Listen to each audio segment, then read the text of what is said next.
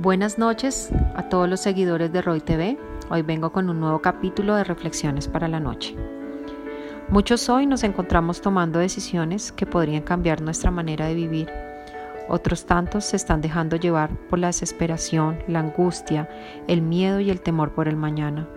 Pero hoy quiero decirte, esto es temporal, no es eterno. Hoy leía en un devocional, no pongas un punto final donde Dios pone una coma.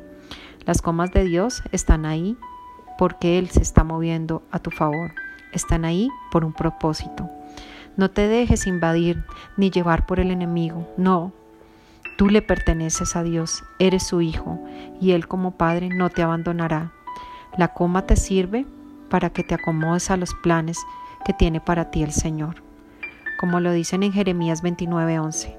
Pues yo sé los planes que tengo para ustedes, dice el Señor son planes para lo bueno y no para lo malo, para darles un futuro y una esperanza. Lo que vendrá es algo mucho mejor. Debemos tener la certeza absoluta en Dios, la roca firme de nuestra salvación. Dios los bendiga.